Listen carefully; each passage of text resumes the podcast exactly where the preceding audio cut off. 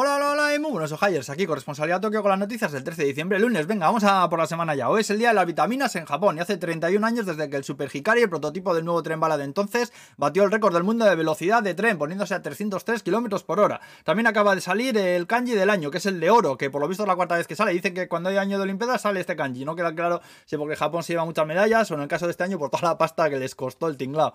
Eh, bueno, eh, ayer hubo otro terremotillo, tenemos 5 infectados por Omicron, las fronteras siguen cerradas, por cierto que en Corea del Sur a 60 km Seúl han abierto un parque temático inspirado en la era Edo de Japón. Ya que no pueden entrar aquí, pues se construyen Edo Japón allí a tomar por culo. Luego Toyota, que dice que no hay materias primas y tiene paradas líneas de producción afectando a 9.000 coches que están a medias, a lo mejor uno sin volante, otro sin freno, nada, lo que no hay son chips para la electrónica, eso, digo yo.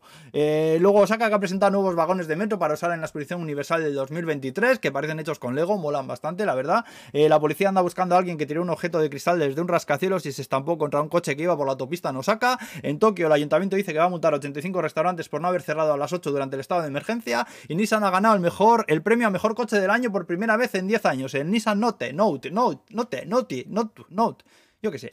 Eh, luego más cosas, hay un brote gordo de gripe aviar en una granja de Aomori, en un acuario de Wakayama han sacado un crowdfunding para ayudar a mejorar la calidad de vida de cuatro pingüinos muy viejitos, que por lo visto cerraron otro acuario y los trasladaron a este, donde los están tratando, los pingüinos tienen entre 22 y 29 años, que son entre 70 y 80 años humanos, parece que no andan muy allá de salud y el acuario dice que no tiene dinero, básicamente para seguir el tratamiento, así que piden a la gente que colabore para que los pocos años de vida que les queden que sean de la mejor calidad posible. Ahí los pingüinicos. Luego, eh, ojo que ha salido una encuesta por la que resulta que la mitad de los hombres japoneses dicen ahora que su vida es peor que la de las mujeres. Entre otras cosas, sueltan perlas del estilo de que, claro, un hombre tiene que trabajar en la oficina y luego al llegar a casa todavía encima se le pide que haga labores del hogar o que cuida a los críos. ¿Qué cojones el asunto?